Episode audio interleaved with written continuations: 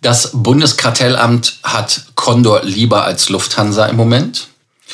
Des Weiteren hat Lufthansa aber einen Valentins Day Sale. Eigentlich ist er über länger als nur einen Tag, aber es ist ein Partner-Sale, Valentinstag halt. Und als drittes Thema haben wir einen Reminder für euch. Marriott Bonvoy Gold oder Platin Fast Track beginnt heute, deshalb eine Erinnerung.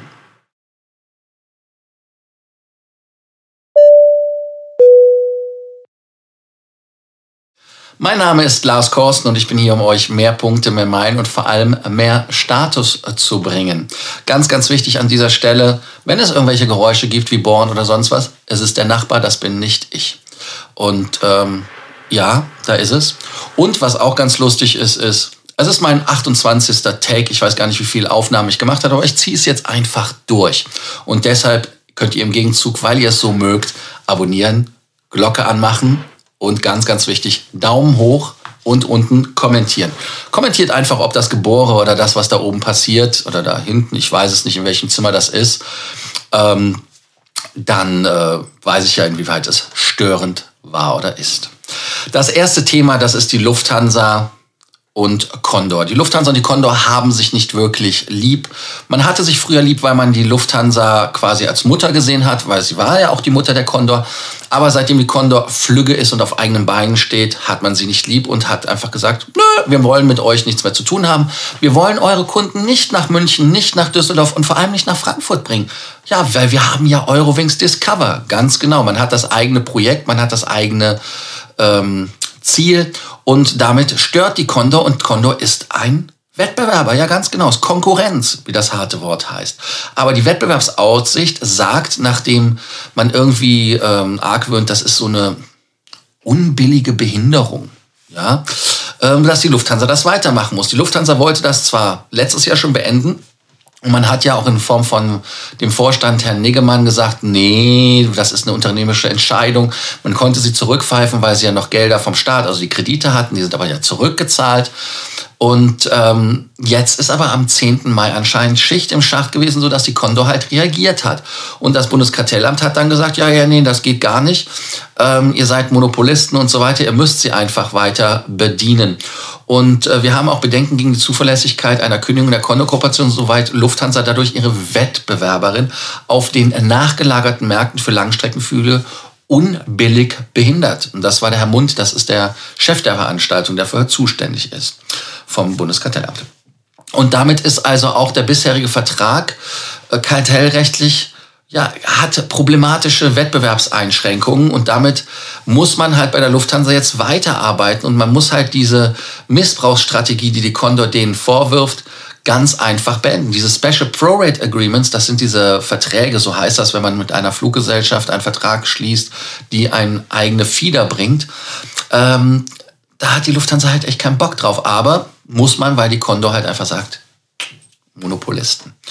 Wie denkt ihr dazu? Was sagt ihr dazu? Vor allem, wenn man hört, ähm, nur so als Information, die ich irgendwo gelesen habe, unter einem Kommentar, war, dass die Lufthansa weniger als ein Leitticket der Condor in Rechnung stellt, obwohl mehr Leistung drin ist, Koffer und so weiter.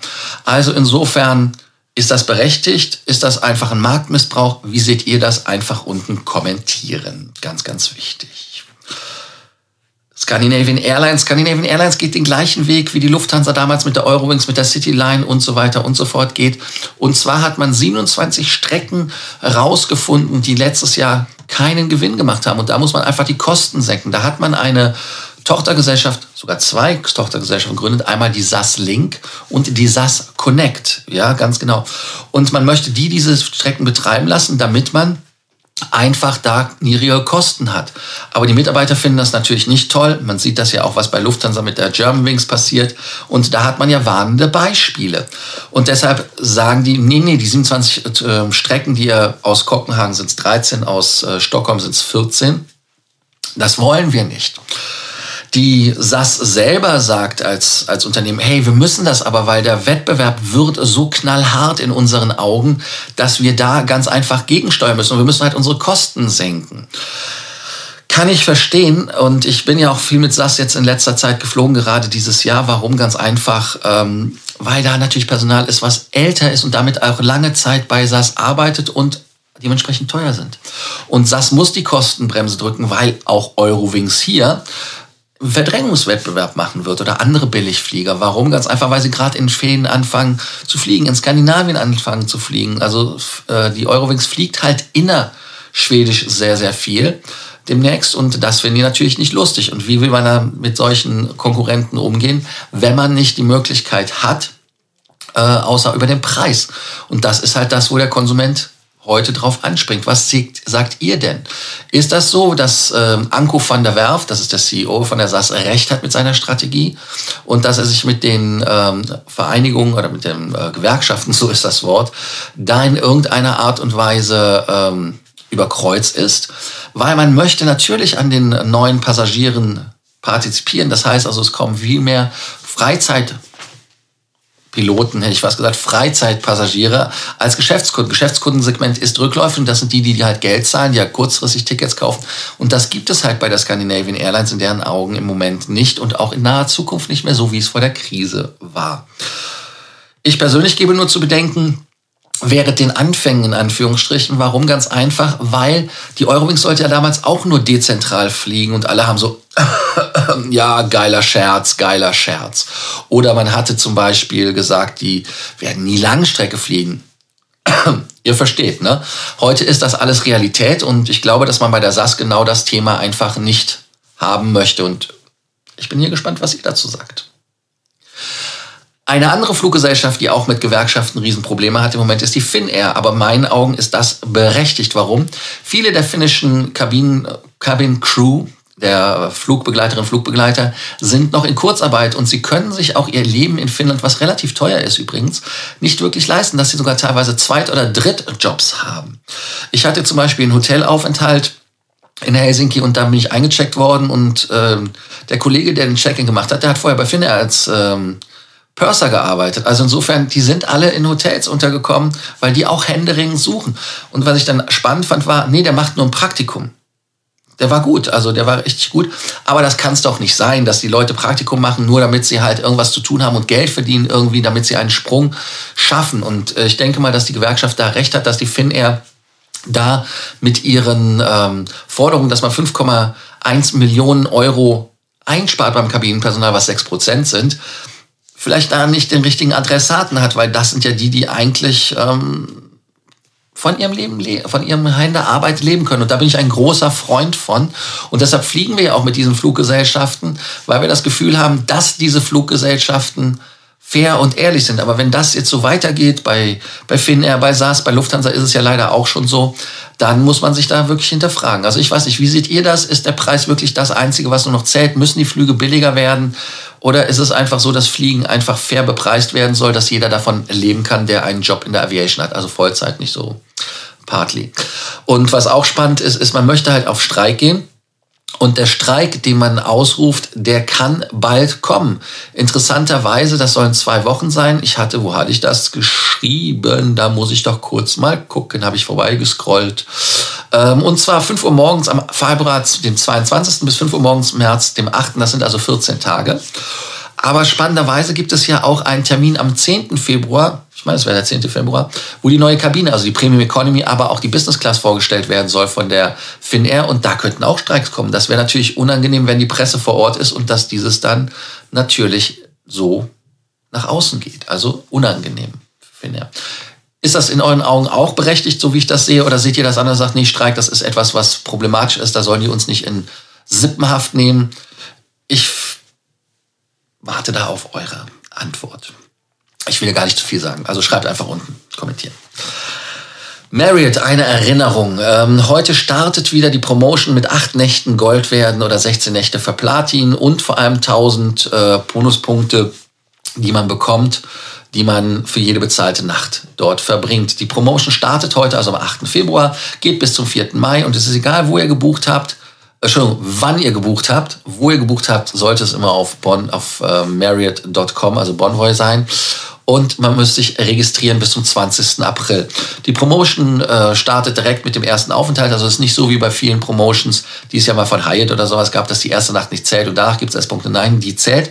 Es gibt da auch keine ähm, Schlupflöcher für dieses Programm selber. Das heißt also, es ist unlimitiert. Und was ganz, ganz wichtig ist, alle Hotels weltweit nehmen dran teil. Jetzt fragt ihr euch natürlich, warum soll ich das denn machen? Ganz einfach deshalb, weil der Status, der Goldstatus zwar nur 25 Prozent mehr Bonuspunkte bekommt beim Aufenthalt, aber ihr bekommt ein Zimmer-Upgrade und ihr bekommt das schnelle Internet und ich hätte es fast vergessen, Late Checkout, 14 Uhr. Man kann jetzt über 14 Uhr, wie spät das ist, diskutieren.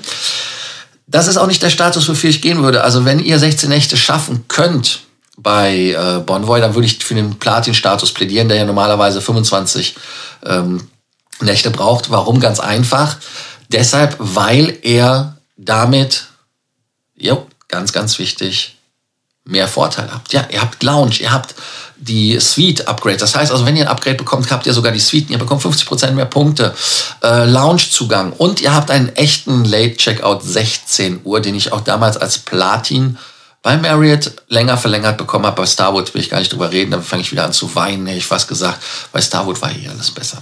Aber auch hier könnt ihr schreiben, ob ihr gebonvoid worden seid, ob ihr Bonvoy mögt und vor allem, ob ihr die Promotion macht. Das wäre ganz, ganz wichtig, wäre ganz spannend. Also Fände ich toll. Muss mal kurz was trinken. Die Erkältung von gestern ist irgendwie nicht weg. Ich war heute auch zum Corona-Test, falls was interessiert. Ergebnis ist noch nicht da. Schauen wir einfach mal. Warte, ich muss mal kurz hin.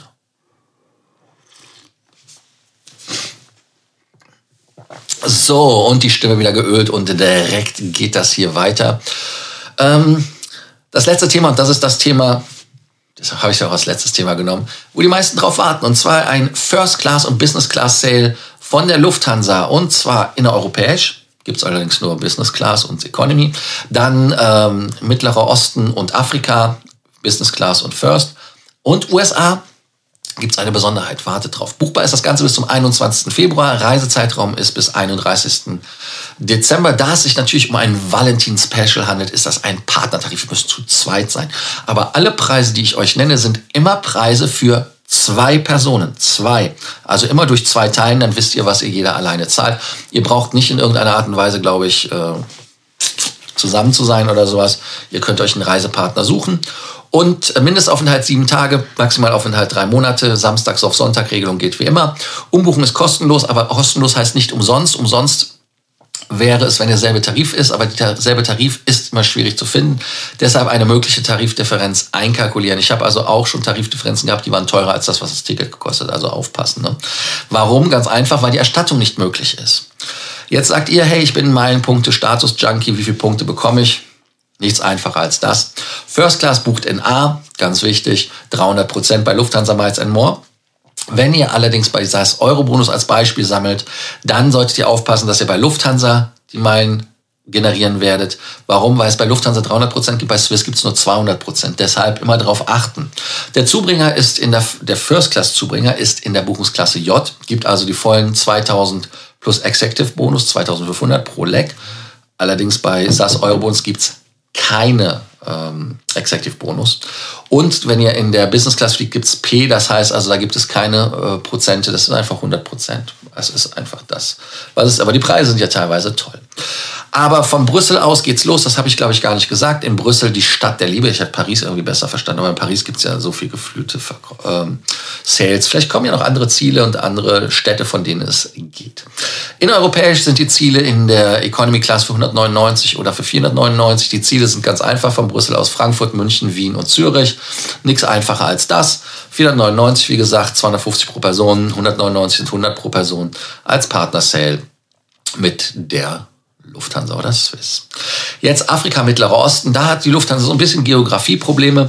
Da werde ich euch auch gleich sagen, warum. Da gibt es Business Class und First Class. Auch hier war es wichtig, das sind Preise für zwei.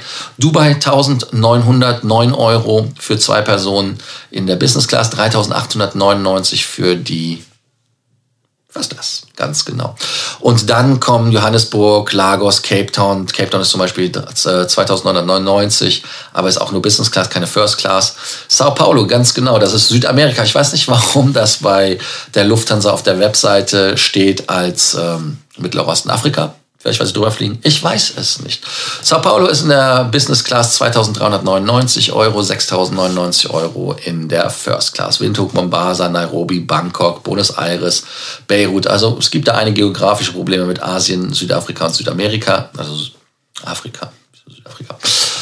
Aber gut, ähm, lasst uns noch ein wichtiges Thema besprechen. Und zwar das ist das Ziel Amerika, Kanada. Ganz genau. Warum? Es gibt da nämlich Partner Sales in Premium Economy, Business Class, First Class. Aber auch hier gilt für zwei die Preise. Und da wäre ein Ziel zum Beispiel neben Boston, Austin, Atlanta, wäre zum Beispiel Chicago. Da gibt es für alle drei Klassen Preise. 1.599 Euro in der Premium Economy für zwei Personen, 3.599 in der Business Class und 6.599 in der First Class. Alle Preise wie immer durch zwei Teile. Charlotte, Fort Myers, Lou, äh, ähm, Fort Myers, Houston, Las Vegas. Äh, Los Angeles. Los Angeles ist übrigens relativ teuer, finde ich, mit 6.999 Euro in der First Class, also 3.500 pro Person. Aber schreibt eure Meinung, ob ihr das teuer findet, ob ihr sagt, nee, Lars, da hast du eine falsche Wahrnehmung, das muss teurer sein. Weil du hast ja eben auch erzählt, bei Finder, die Preise müssen teurer sein. Ja, finde ich äh, auch irgendwie Preise fair. Also schreibt unten, ob ihr da sagt, dass ich da so ein Problem habe. Philadelphia, San Diego, Seattle und dann aber auch San Francisco, St. Louis, Tampa, Washington, Toronto, kanadische Ziele, Vancouver, Calgary. Wichtig ist hier, dass aber die Reisezeit nicht der 7. Februar ist, sondern der 21. Februar. Also ihr müsst noch ein bisschen warten. Heißt also, wir haben heute den 8. In 14 Tagen geht's dann, etwas weniger geht's los. Ja, ganz wichtig an dieser Stelle, danke, dass ihr heute wieder dabei wart bei Frequent Traveler TV Takeoff. In der heutigen Ausgabe gibt's wie immer am Schluss natürlich den Abonnierbefehl, die Glocke an und liken und kommentieren. Ich freue mich auf eure Kommentare. Danke, dass ihr das getan habt. Mehrfach danke, wenn ihr alles tut. Ihr wisst ja, wie es ist. Also, danke. Und ähm, wurde gar nicht mehr so viel gebohrt wie bei den ersten gefühlten 100 Versuchen. Also, bis dann. Ciao. Oh, oh. Konnte es gerade noch zurückhalten.